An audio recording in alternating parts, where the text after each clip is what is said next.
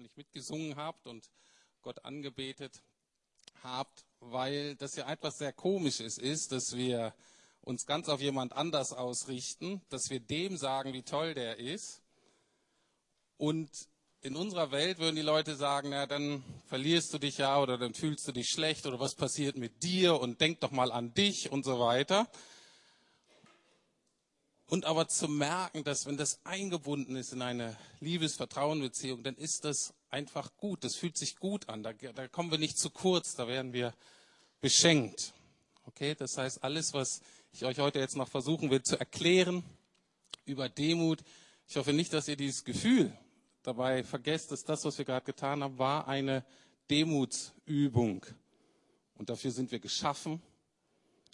Und dann geht es uns gut. Lieber Vater, ich will dir danken, dass das so ist wie in einer echten Liebesbeziehung. Ich muss jetzt denken an die vielen Paare, die geheiratet haben in diesem Sommer.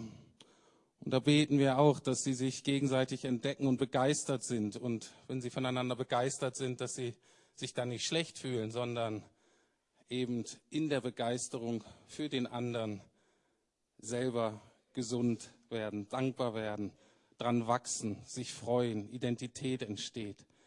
Und so ist es auch bei dir. Wir danken dir für das Großartige, was du uns schenkst. Wir danken dir, dass du uns hineinführst in ein Leben, was einfach anders tickt als das Leben dieser Welt, Leben dieser Gesellschaft und dass das was Großartiges ist.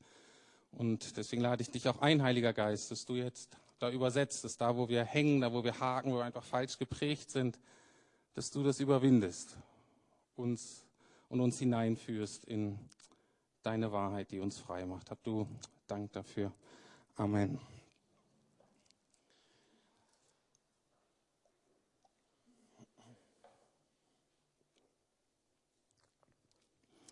Kennt ihr, kennt ihr jemanden, der als seine alleroberste Lebenspriorität hat, demütig zu werden, Demut zu lernen? Wart ihr mal in einer, ähm, vielleicht in einem Vorstellungsgespräch oder einer Bewerbungssituation, wo ihr irgendwie ausfüllen musstet, wie gut ihr im Thema Demut seid? Ich habe leider noch kein Schulfach gesehen, was Demut heißt. Gibt leider auch keinen Bachelor oder Master in Demut. Und es zeigt mir auch, dass wir erstens falsche Vorstellungen von Demut haben, aber auch, dass Gottes Prioritäten und unsere Prioritäten einfach grund verschieden sind. Und Demut steht, ich denke, heute in Berlin nicht so hoch im Kurs, obwohl das, glaube ich, auch nicht stimmt. Ähm, wir leben in so einer komischen Welt, wo wir zwar merken, wenn jemand das hat, dann tut es eigentlich allen gut. Jedes Team profitiert davon, jede Familie, jede Gemeinschaft. Aber andererseits, wir fördern das nicht wirklich. Wir erkennen das gar nicht, wie wichtig das ist.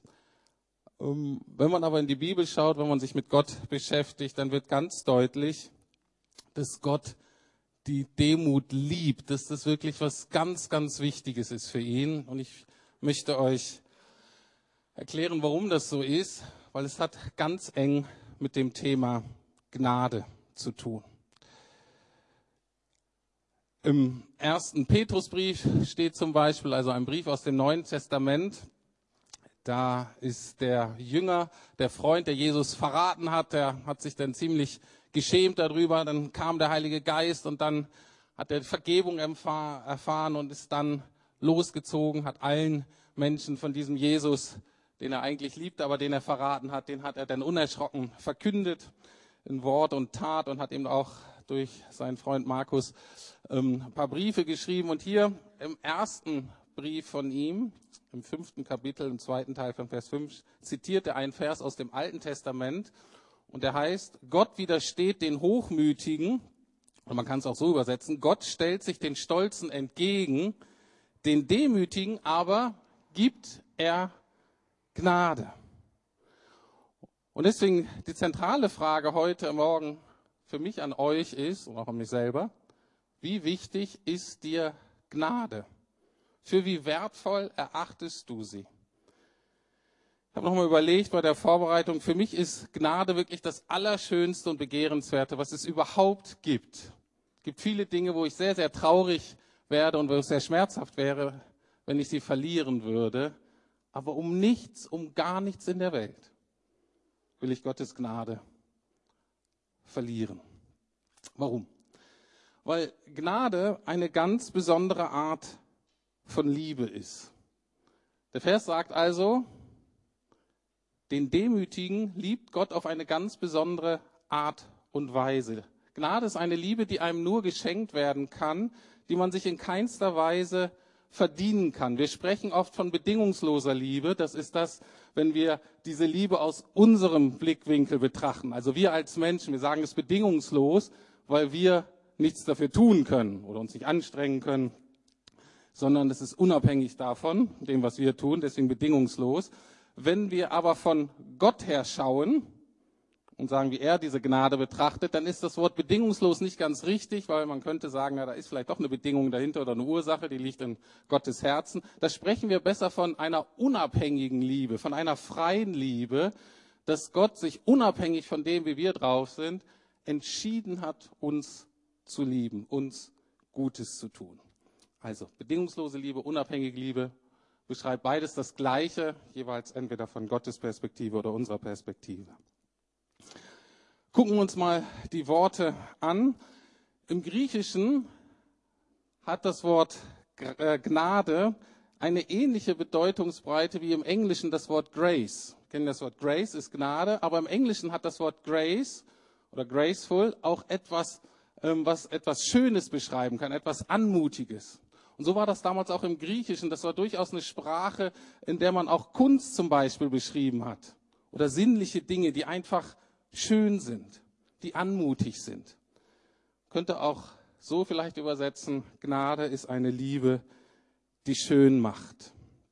Deswegen möchte ich am Anfang euch noch kurz erklären, diesen Unterschied zwischen unserer Art von Liebe, ganz oft unserer menschlichen Liebe, und Gottes Art zu lieben, die sich in seiner Gnade zeigt. Wir leben, wir lieben in der Regel das, was schon liebenswert ist oder was wir liebenswert finden und dann sagen wir, wow, das ist liebenswert und dann lieben wir das. Gott hingegen macht das Geliebte erst liebenswert. Das heißt, er entscheidet sich etwas zu lieben, was noch nicht liebenswert ist und durch diese Liebe, durch diese Gnade wird es erst liebenswert. Oder wir lieben oder wir sind begeistert von den Dingen, die schon schön sind, die wir schön finden. Gottes Liebe hingegen macht das Hässliche schön. Das ist Gnade. Anders ausgedrückt, ein bisschen allgemeiner. Gott schafft durch seine Liebe erst das, was er eigentlich sucht. Okay. Das ist ein bisschen ungewöhnlicher Gedanke, der, glaube ich, sehr wichtig ist, wenn wir ihn verstehen. Gott schafft durch seine Liebe erst das in uns, was er eigentlich sucht. Und deswegen ist Gnade aus meiner Sicht der größte Schatz, den wir als Menschen empfangen können, weil, er das, weil sie das aus uns machen kann, wonach wir uns eigentlich alle sehen. Nämlich schön, gesund, heilig, liebenswert zu sein. Was wir aus uns nicht sind, aber was wir durch seine Gnade werden können. Und deswegen ist Demut so wichtig, weil Demut ist der zentrale Weg, um Gnade zu erfahren. Gucken wir uns aber erstmal den zweiten Teil dieses Satzes an, der hat es ja auch in sich und die, wir werden damit ähm, mit einer zweiten Frage konfrontiert, nämlich für wie gefährlich erachtest du Stolz oder Hochmut? Hier ist es ziemlich krass. Hier sagt, Gott widersteht den Stolzen. Er stellt sich ihnen aktiv entgegen. Du sagst, wenn du so drauf bist, dann kannst du nicht zu mir kommen. Wenn die Beziehung zu Gott natürlich nicht so wichtig ist, dann ist Stolz auch gar kein Problem. Und in unserer Gesellschaft ist es sogar sehr salonfähig. Aber bei Gott ist es ein echter Killer. Und ich würde behaupten, in jeder echten Liebesbeziehung ist Stolz letztlich ein Killer.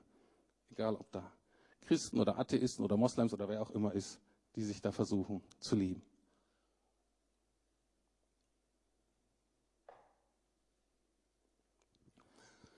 So, die Frage heute Morgen so ein bisschen diese Entscheidung, wollen wir Gnade erfahren oder wollen wir Gott weiter auf Abstand halten? Und wenn wir Gnade erfahren wollen, dann ist Demut der Schlüssel, ist das der Weg. Deswegen heute kurz Definition, was ist Demut eigentlich? Wie lernt man sie? Und dann der Hauptteil der Predigt ist, welche Auswirkungen hat das? Warum ist das so super, wenn man lernt, demütig zu werden? Demut, das Wort aus der Bibel, die beiden Sprachen, Hebräisch und Griechisch. Im Hebräischen bedeutet das Wort sich beugen und im Griechischen kommt das von, der, von dem Stamm niedrig sein, äh, gering sein oder auch bescheiden sein. Luther hat dafür das Wort, Luther, wir haben ja viele Wörter im, im Deutschen in der Bibel, ursprünglich von Luther, weil der musste ja irgendwie diese Sprachen übersetzen musste irgendwas Deutsches äh, dafür finden. Und er hat damals das Wort Demut genommen und das war zu seiner Zeit das Wort dienstwillig. Also das beschrieb praktisch ähm, damals dieses Verhältnis zwischen Knecht und Herren oder aber auch zwischen dem Menschen und Gott, zwischen dem Geschöpf und dem Schöpfer. Etwas, wo man anerkennt, der ist über mir und ich möchte dem gerne dienen, wenn es gut geht. Nun gucken wir uns diese Worte an und dann fällt einem gleich auf, mit diesen Dingen gewinnt man hier in Berlin eigentlich keinen Blumentopf. Oder?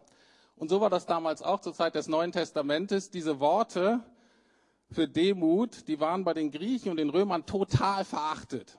Du wolltest das nicht sein. Du hast alles versucht, um nicht in diese Kategorie niedrig und bescheiden zu gehören. Und ich glaube, auch wir haben eher eine negative Assoziation oft mit Demut weil wir vielleicht denken an Demütigung, an Erniedrigung. Wir riechen hier Minderwertigkeit, schlechtes Selbstwertgefühl. Wir denken vielleicht manchmal auch, dass Gott uns erstmal so richtig runter machen muss und klein machen muss, damit er uns dann wieder aus dem Dreck herausziehen kann. Bei Demut ist aber ganz wichtig zu verstehen, es geht überhaupt nicht darum, uns kleiner zu machen, als wir sind oder schlechter zu machen, als wir sind. Es geht nur darum, ehrlich zu sein und ehrlich unseren Platz einzunehmen als die, die wir sind in Bezug auf Gott. Und das beinhaltet auch, dass wir akzeptieren, das zu glauben, was Gott über uns denkt und sagt und welchen Platz er uns zuweist. Und so möchte ich heute auch Demut definieren. Ich habe diese De Definition auf dem letzten Willow-Kongress gehört. Sie kommt von Daniel Strickland. Das ist die Leiterin oder eine der Leiterinnen der Heilsarmee in England. Und die hat Demut folgendermaßen definiert. Und ich fand diese Definition sehr hilfreich. Ich habe gedacht, ah, hoffentlich kann ich irgendwann mal drüber predigen. Heute ist der Tag. Sie sagte, Demut ist einerseits die Übereinstimmung mit Gottes Sicht von dir. Und zu Demut gehört andererseits auch deine Einstimmung mit Gottes Sicht von Gott selbst. Okay? Demut ist, wenn ich darin übereinstimme und Gott sagt, guck mal Rüdiger, so sehe ich dich. Das bist du. So sieht's gerade bei dir aus. Dass ich sage, okay, das stimmt, das nehme ich an, das akzeptiere ich und das nehme ich als Wahrheit für mein Leben. Das wird die Grundlage meines Lebens, meines Denkens, meines Fühlens, meines Wollens, meines Tuns und meines Lassen. Das ist Demut. Und genauso, ich lerne immer mehr, Gottes Sicht über ihn selbst zu teilen. Zu sagen, ja, das stimmt. Was immer ich auch gehört habe, was immer andere über Gott sagen, ich teile Gottes Sicht von ihm selbst. Das ist natürlich ein großes Feld. Ähm, ich finde einen Vers sehr schön, der für mich Gott so sehr kurz, sehr schön zusammenfasst. Der steht im Alten Testament im Psalm 62, Verse 12 bis 13a. Da wird er folgendermaßen geschrieben. Eines hat Gott betont und mehrmals habe ich es vernommen. Alle Macht liegt allein in Gottes Händen. Ja, Herr, und auch deine Gnade und auch die Gnade kommt von dir. Das ist so eine schöne Zusammenfassung, dass dieser Gott einerseits, ja, er ist allmächtig, ist allwissend und was wir sonst noch alles mit ihm verbinden, an groß und herrlich und gleichzeitig ist er gnädig, er ist barmherzig, er ist uns zugewandt, er kennt uns. Beides gehört zusammen. Und wenn wir aber nicht so über uns denken, wie Gott oder wenn wir nicht so über Gott denken wie Gott, dann ergeben sich daraus alle möglichen Fehlentwicklungen in unserem Leben. Dann entsteht dann zum Beispiel eine falsche Art von Demut, dass man nämlich zu wenig von sich denkt. Dass man sehr einseitig negativ von sich denkt. Ne? Führt vielleicht zur Minderwertigkeit, zu Depression oder zu das, was man Kodependenz nennt. Man kann aus sich gar nichts alleine. Äh, man kann keine Grenzen setzen. Man erlaubt andere Menschen, äh, einen schlecht zu behandeln. All das passt nicht zu wahrer biblischer Demut. Aber natürlich auch auf der anderen Seite, man kann stolz werden, man kann arrogant werden, man kann zu hoch von sich denken, man wird selbstgenügsam, man ist unabhängig, man sagt, ich brauche eigentlich niemand anderen. Und ähm, das ist so meine Tendenz von Stolz, ist dieser Drang, unabhängig zu sein, mir nicht reinreden zu lassen, zu sagen, ich kriege es selber hin, ich brauche niemanden. Ich habe es, glaube ich, schon mal gesagt. Ähm, ich hatte eben auch in der Begeisterung, ich konnte meiner jetzigen Frau Deike, damals waren wir wahrscheinlich befreundet oder verlobt, ich weiß nicht, konnte ich dann relativ schnell sagen, dass ich verliebt bin und begeistert, aber ich hätte mir fast die Zunge abgebissen, bevor ich sagte, du, ich brauche dich. Das war für mich einfach ähm, ganz, ganz schwierig, diesen Schritt zu tun, diese Unabhängigkeit aufzugeben, zu merken, jetzt ist mein Leben untrennbar mit diesem anderen Leben verbunden. Das ist so meine große Herausforderung bei diesem Thema Stolz und Demut. Und ich denke, jeder von uns hat da so Facetten, dass wenn wir nicht wirklich verstehen, wer wir sind, wer Gott ist, dass wir dann daneben liegen. Aber wenn wir mit Gottes Sicht über uns und über ihn übereinstimmen, dann sind wir demütig, dann empfangen wir Gnade und dann entsteht ein neues herrliches, lebenswertes Leben. Soweit das, was Demut selbst ist. Ganz kurz, und das ist natürlich eher ein Prozess, wie lernt man Demut, was ist da zu wichtig? Ähm, ich habe überlegt, erwähne ich es überhaupt? Das ist nämlich relativ schwierig, wenn man nur so ein paar Punkte nennt, dann ist das so ein bisschen unbefriedigend. Ich möchte aber dennoch zwei Dinge sagen. Ich sage mal wieder, und es tut mir leid und ich nerv euch damit auch, wenn es darum geht, zu wissen, was Gott über mich denkt und über Gott denkt, müssen wir ihn zu uns reden lassen. Es gibt viele Arten, wie Gott zu uns redet, zum Beispiel durch solche Lieder oder durch andere Menschen. Aber die entscheidende Quelle ist eben die Bibel. Deswegen können wir nie demütig werden, wenn wir nicht wirklich die Bibel lesen. Tut mir leid. Jeder von uns müsste lernen, die Bibel mit Herz und Verstand zu lesen, damit wir erkennen, wer wir sind, damit wir erkennen, wer Gott ist.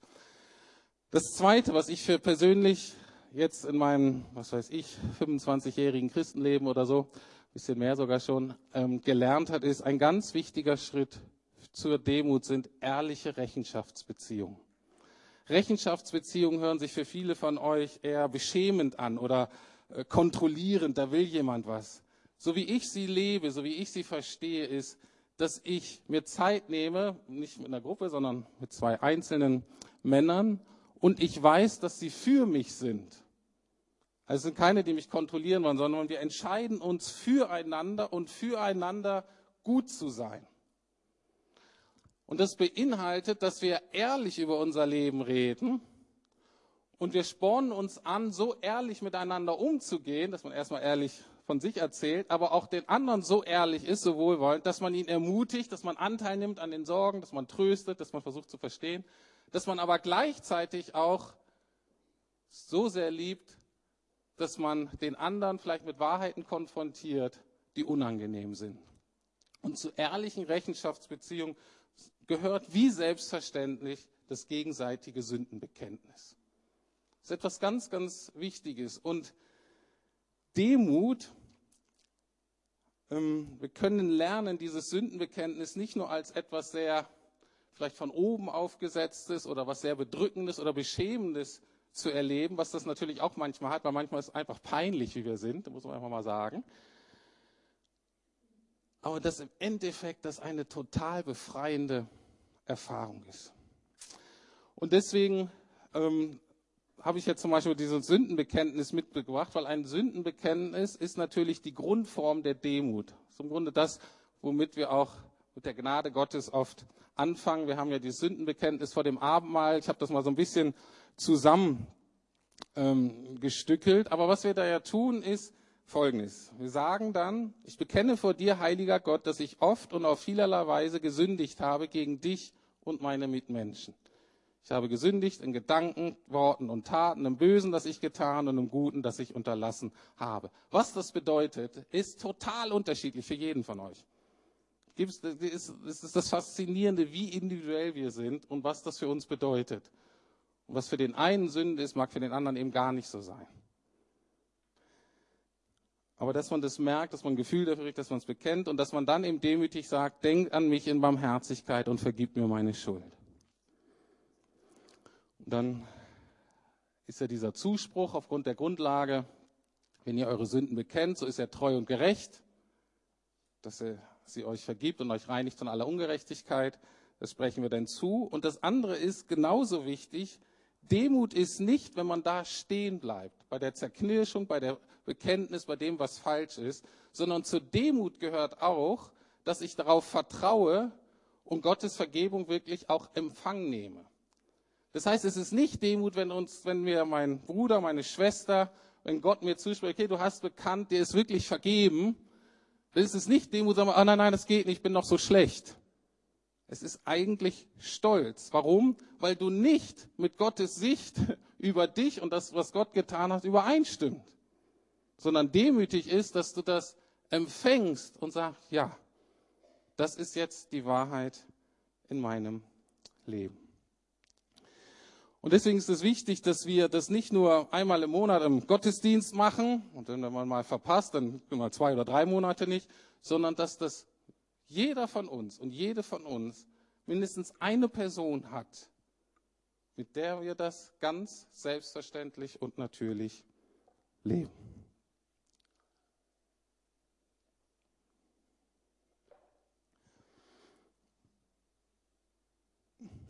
Das ist der zweite Punkt. Wie lernt man Demut? Wie können wir in der Demut wachsen? Jetzt das dritte Hauptpunkt der Predigt. Die Antwort. Warum ist Demut so was Großartiges? Welche Auswirkungen hat das? Ich hätte noch viel, viel länger. Es gibt wesentlich mehr Punkte. Ich habe jetzt nur drei Punkte herausgegriffen. Demut ist die Grundlage einer gesunden Identität. Demut ist die Grundlage einer vertrauensvollen Gelassenheit. Und Demut ist die Grundlage wahrer Anbetung. Und damit kommen wir wieder am Anfang der Predigt zurück. Identität, was hat das mit Demut zu tun? Jakobus, ein anderer Schreiber des Neuen Testamentes, ähm, schreibt Folgendes in seinem Brief im vierten Kapitel, Vers 10. Demütigt euch vor dem Herrn und er wird euch erhöhen. Sonderbar, nicht wahr? Ähm, das steht dort, wenn wir uns demütigen, dann wird Gott uns erhöhen. Das heißt, Gott wird uns ehren. Gott wird uns den Platz zuteilen, zuweisen, uns befähigen, ihn einzunehmen, den er, für, den er sich für uns gedacht hat. Wie kann das jetzt konkret aussehen? Wie sieht uns Gott? Das ist jetzt die Frage. Was ist die Wahrheit über uns, die uns ehrt, die uns adelt, die uns Identität, Selbstwert, Zuversicht und Hoffnung gibt? Was sind so Wahrheiten über uns und Gott, die uns heil machen als Menschen? Auch wieder viele. Ich habe euch mal drei, vier von meinen Kernsätzen mitgebracht. Und ich kann euch nur empfehlen, wenn ihr mal so einen Satz hört oder ihr das selber mal irgendwie was denkt, Mensch, das beschreibt es eigentlich gut, nehmt das fest, schreibt das auf und nehmt das so ein bisschen wie Medizin. Immer wieder regelmäßig Medizin für Geist und Seele. Ich erzähle euch mal ein paar Verse, die in meinem Leben sehr wichtig waren oder noch wichtig sind. Eine identitätsstiftende Wahrheit ist folgendermaßen, lautet folgendermaßen. Ich bin klein, aber wertvoll. Ich bin klein, aber wertvoll. Bei Gott gilt beides. Anderer Satz. Ich bin nicht liebenswert, aber ich bin geliebt. Eine Grundlage, auf der ich ganz fest stehe. Ich bin oft nicht liebenswert, aber ich bin immer geliebt. Ich bin sehr begrenzt, aber an Gott finde ich Erfüllung.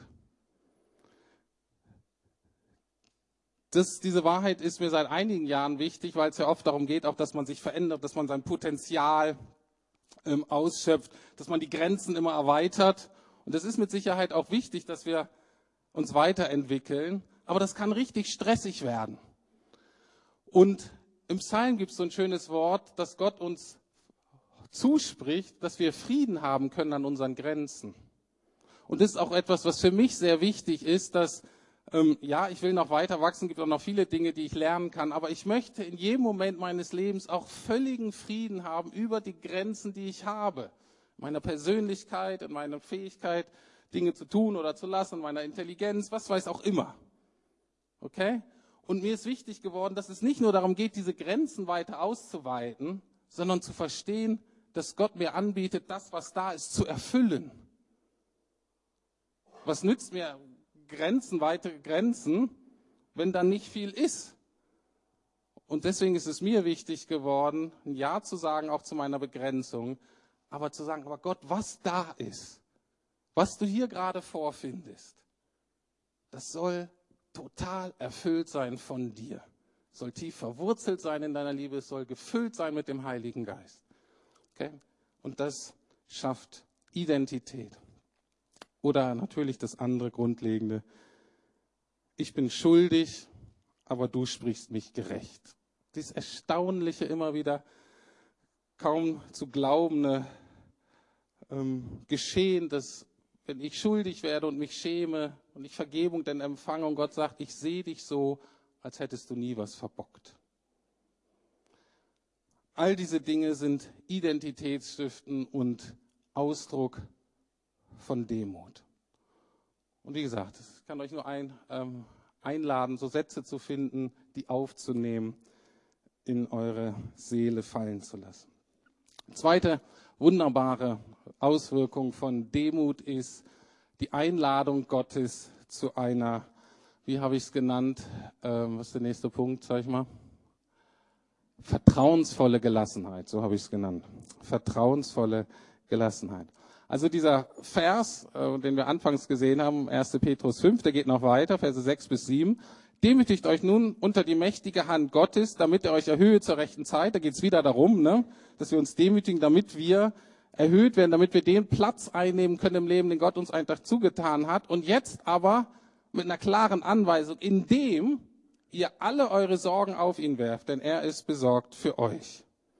Und dahinter steckt die Tatsache, dass Sorgen aus Gottes Sicht ein echter Feind sind, etwas ganz Schlimmes. Warum? Weil Sorgen in der Lage sind, uns richtig runterzudrücken, uns richtig klein zu halten, uns richtig abzulenken von unserer Berufung, uns richtig daran zu hindern, das einzunehmen, was Gott für uns hat. Und wenn man mal über Sorgen nachdenkt, ist das schon was ganz Faszinierendes, weil das sind ja eigentlich keine realen Sachen oft, sondern viele Dinge, die wir uns vorstellen. Und dennoch ist die Macht von Sorgen erstaunlich. Ich weiß nicht, wie es euch geht. Ich gehe manchmal abends in Bett und ich bin müde und die Sorgen sind da, die sind topfit. 23 Uhr, topfit. Und ich wach auf und habe das Gefühl, ich habe echt schlecht geschlafen. Wer ist schon da? Die Sorgen, die sind immer ausgeschlafen. Die sind topfit, die sind wieder da. So. Die haben echt Macht die können omnipräsent sein. Die können in unserem Leben omnipräsenter sein als Gott selbst. Ganz, ganz faszinierende Geschichte. Und Demut ist der Weg, die Einladung Gottes, uns von den Sorgen zu befreien. Wie kann das gehen? Wie gesagt, könnte ich auch viel mehr zu sagen, aber diese Verse sagen uns drei wichtige Dinge. Erstmal stehen da alle Sorgen auf ihn werfen. Alle Sorgen, alle Ängste. Und das bedeutet für mich nicht nur die großen, die wir selbst nicht hinkriegen. Jeder von uns hat so Dinge, wo wir, wie hat Raphael ja anfangs auch gesagt, das versuchen das eigentlich selber hinzukriegen. Und dann gibt es so ein paar große Themen, die geben wir an Gott ab. Das ist nicht der Weg, um Demut zu lernen. Demut zu lernen bedeutet, alle Sorgen abzugeben, alle Ängste. Und ich weiß nicht, wie es euch geht. Ich habe manche Sorgen, die sind total peinlich weil ich genau weiß, wenn ich drüber nachdenke, habe ich eigentlich keinen Grund, mich drüber zu sorgen. Und ich sage die auch oft nicht, weil jeder, der hört, sagt, Mensch, Rüdiger, stell dich nicht so an, das ist doch kein Problem. Aus irgendwelchen Gründen sind die aber ein Problem für mich. Keine Ahnung warum. Vielleicht mit meiner Ernährung zu tun oder mit meiner Erziehung oder sonst irgendwas Prägung. Das Ding ist jedenfalls ein Problem für mich. Und es ist mir peinlich und es ist so klein, dass ich denke, ah, das muss ich doch selber hinkriegen. Und Gott sagt, nein, lass es. alle Sorgen, alle Ängste, von den Großen bis zum Kleinen, 24-7, darfst du abgeben. Wie darfst du es abgeben? Da steht das Wort werfen, auf ihn werfen. Das heißt, es ist ein aktiver Prozess. Die gehen nicht einfach so weg, sondern die Bibel fordert uns auf, mit diesen Dingern ganz aktiv umzugehen. Wege zu finden, um die wirklich zu konfrontieren. Und dann ähm, gibt es natürlich unterschiedliche Methoden, man kann es aufschreiben oder wie auch immer. Aber das Entscheidende für mich ist eigentlich das Letzte. Es ist eben eine demütige Gotteserkenntnis und da steht etwas ganz Wunderbares in diesem Vers, nämlich, warum können wir das tun? Weil er besorgt ist für uns.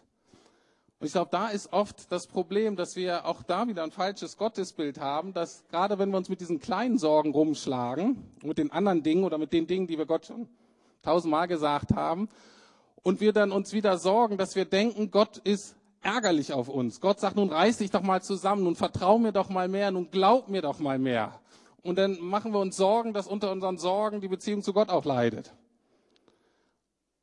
Und dann werden wir unsere Sorgen nicht los, sondern zu unseren bestehenden Sorgen kommt noch eine Sorge dazu. Warum? Weil wir denken, Gott sagt, fordert uns auf, komm selber klar damit. Gottes Weg der Demut ist aber völlig anders. Was sagt ihr hier? Was ist das für ein Gott, mit dem wir zu tun haben? Der sagt, egal womit du dich da beschäftigst, groß oder klein, ich sehe das und mir ist es auch wichtig, dass du davon loskommst und ich sorge mich dafür. Ich sorge mich darum.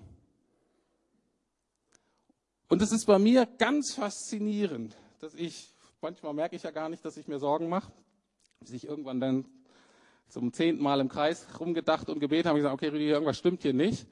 Ich werde das Ding nicht los. Und es ist wie so ein Schalter, der umgekehrt, na was, wie sieht Gott das jetzt eigentlich? Und wenn ich mir dann bewusst mache, Gott lädt mich ein und sagt, ja, da ist ein Ding, das ist für dich wichtig und du kannst dir Sorgen machen, aber ich biete dir an, dass ich mir Sorgen mache.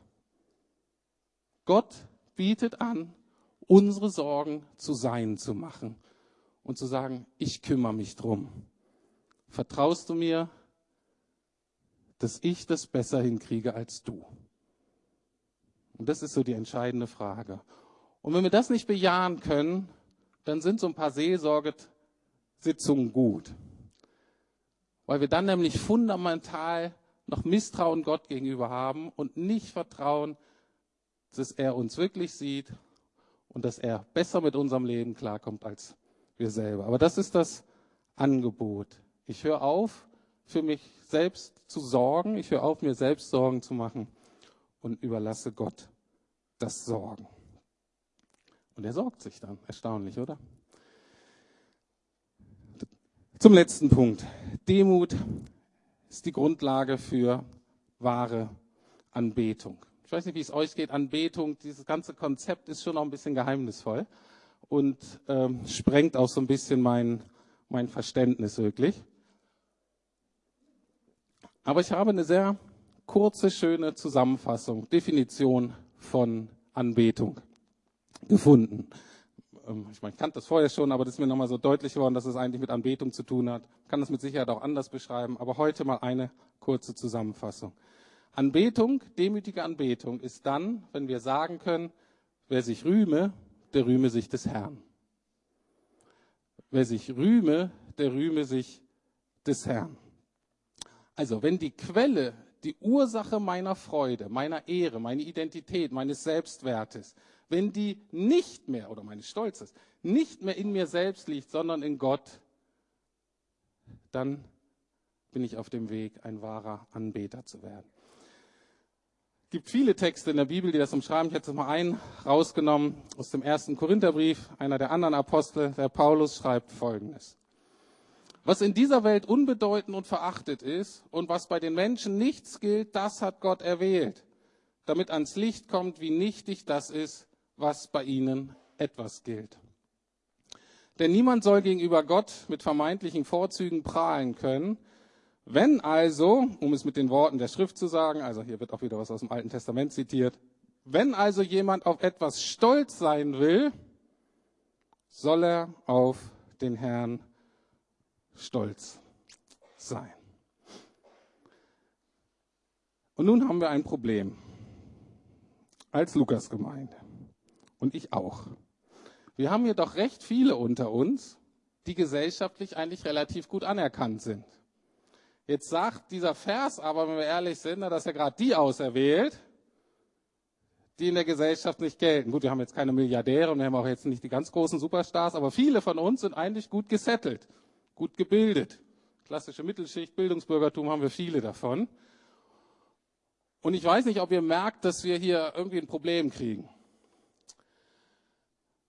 Erstmal an diejenigen von euch, wo ihr denkt, keiner versteht mich und in den Augen der Welt bin ich ziemlich daneben. Dieser Vers muss sagen, das ist eine gute Nachricht. Darüber solltet ihr euch freuen, sagen, ja, Gott sieht mich, Gott liebt mich, Gott hat mich erwählt. Was ist jetzt mit uns, die wir vor den Augen der Welt eigentlich ganz gut dastehen? Ich weiß noch, wie mein Bruder und ich, so, ich bin mit 18, 19 so zum Glauben gekommen, mein Bruder ein bisschen später. Und wir haben dann immer so nach und nach so die Bibel entdeckt oder mal so christliche Wahrheiten und haben uns damit auch gegenseitig so ein bisschen aufgezogen oder wie Jungs so ihre Zuneigung eben ausdrücken. So ein bisschen herausfordernd eben auch. Und irgendeiner, ich weiß nicht, ob er das war oder ich das war, kam mit diesem Satz. Hast du das gesehen? Das, was nichts ist von der Welt, hat Gott erwählt. Und wir dachten, wir wären was. Was machen wir denn jetzt damit? Und wir sagen, ja, wissen wir auch nicht. Aber Gott hat uns doch erwählt. Wir konnten es nicht ganz aussehen, aber irgendwo war uns klar, dass das, worauf wir uns so viel eingebildet haben, bei Gott anscheinend gar nicht so wichtig ist. Aber die Frage war, wie werden wir Lukianer so demütig, dass wir wirklich Gnade empfangen können und zu echten Anbetern werden. Es ist genau das gleiche Problem wie zur Zeit Jesu mit den Reichen. Es ist das Problem mit dem Kamel und mit dem Nadelöhr. Wisst ihr, zur Zeit Jesu war das so, dass wenn man reich war, dass die meisten Leute glauben, ah, Gott war mit diesem Menschen, Gott segnet diesen Menschen, Gott ist für diesen Menschen. Also Reichtum war ein Zeichen dafür, dass Gott einem wohlgefällig war. Und dann kommt Jesus mit so einem Satz ganz radikal und sagt, wow, für die Reichen ist echt schwierig, ins Himmelreich zu kommen. Ja, wie kann denn das sein? Na, weil die sich natürlich auf ihren eigenen Reichtum verlassen, auf ihre eigenen Ressourcen und nicht auf Gott, der aber der Einzige ist, der uns dahin bringen kann. Und die Zuhörer, die waren echt geschockt, die haben gesagt, na, wer kann dann gerettet werden? Wenn es nicht mal die Reichen schaffen. Und wie antwortet Jesus da? Und auch das ist einzige Hoffnung für uns gut gebildeten, diejenigen, die ganz gut dastehen. Was bei Menschen unmöglich ist, das ist möglich bei Gott. Und das ist das Geheimnis des Glaubens, und da komme ich wieder zurück am Anfang. Gott muss uns erst schenken, was er danach bei uns suchen und finden will. Ich habe gesagt, Gottes Liebe macht erst liebenswert. Er sucht nicht die Liebenswerten, sondern sucht uns, die wir nicht liebenswert sind, und er macht uns liebenswert. Ich habe gesagt, Gottes Liebe sucht nicht das Schöne, sondern nimmt das Hässliche und macht es schön. Und das ist die einzige Hoffnung für uns, für die meisten von uns Lukianern, dass uns Gottes Gnade erst das in uns bewirkt, was er eigentlich bei uns sucht, nämlich Demut, was wir von uns heraus aber selbst nicht haben und selbst auch irgendwie nicht produzieren können. Das heißt, erst die Erfahrung von Gottes Gnade macht uns demütig, die dann wieder die Voraussetzung wird, mehr von dieser Gnade zu erfahren. Ich komme zum Schluss. Also, Gott stellt sich den Stolzen entgegen, den Demütigen aber schenkt er Gnade. Demut ist also die Voraussetzung, um Gnade zu empfangen, aber richtig demütig werden wir erst, nachdem wir Gottes Gnade, unverdiente Liebe erkannt und verstanden haben. Und Gnade ist, dass Gott uns schon geliebt hat, als wir noch nicht liebenswert waren, als wir noch nichts von ihm wissen wollten, dass er uns schon geliebt hat, wie Paulus es mal sagt, als wir noch seine Feinde waren. Und deswegen sagt die Bibel, Jesus ist der Anfänger und Vollender unseres Glaubens. Anders geht es nicht. Und deswegen ist Jesus auch der Anfänger und Vollender unserer Demut. Ich finde Gott einfach fantastisch. Ich finde es einfach großartig, in was für wunderbare Dinge er uns mit hineinnimmt. Und ich hoffe, ihr konntet schmecken, dass diese Gnade zu kosten, zu schmecken, sie darauf das Leben zu bauen, dass das wirklich der größte Schatz ist. Und deswegen ist eines meiner größten Ziele im Leben geworden, Demut zu lernen, obwohl es für mich so, so schwer ist, weil ich von mir aus ein wirklich stolzer, arroganter, westlich geprägter Mann ist, der zutiefst davon überzeugt ist, ich kann es selbst und ich kann es besser. Und ich weiß, ich muss frei werden von dieser Haltung. Warum? Weil ich mehr von seiner Gnade erfahren will.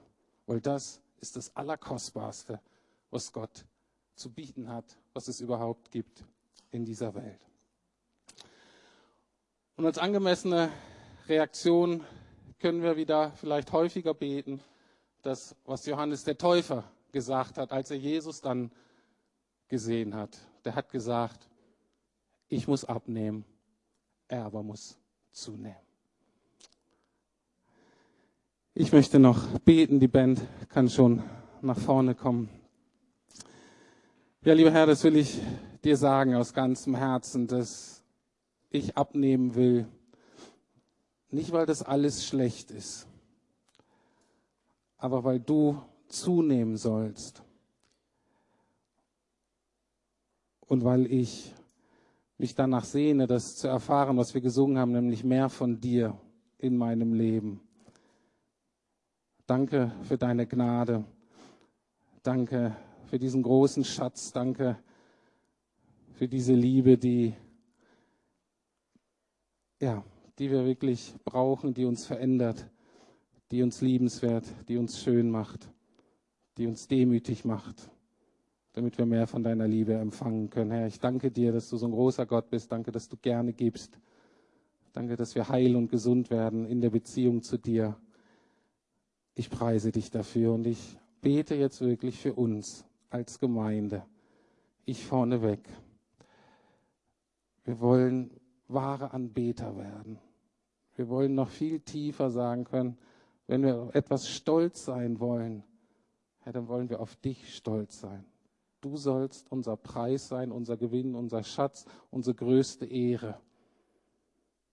Nimm du damit uns hinein, Herr. Schenke uns die Demut, damit du sie dann in uns finden kannst. Herr, erbarme du dich. Hab du Dank dafür, dass du das tust. Amen. Wir schließen noch mit einem sehr schönen Choral. Und auch da hat es mit Demut zu tun. Ich bitte euch dazu auf.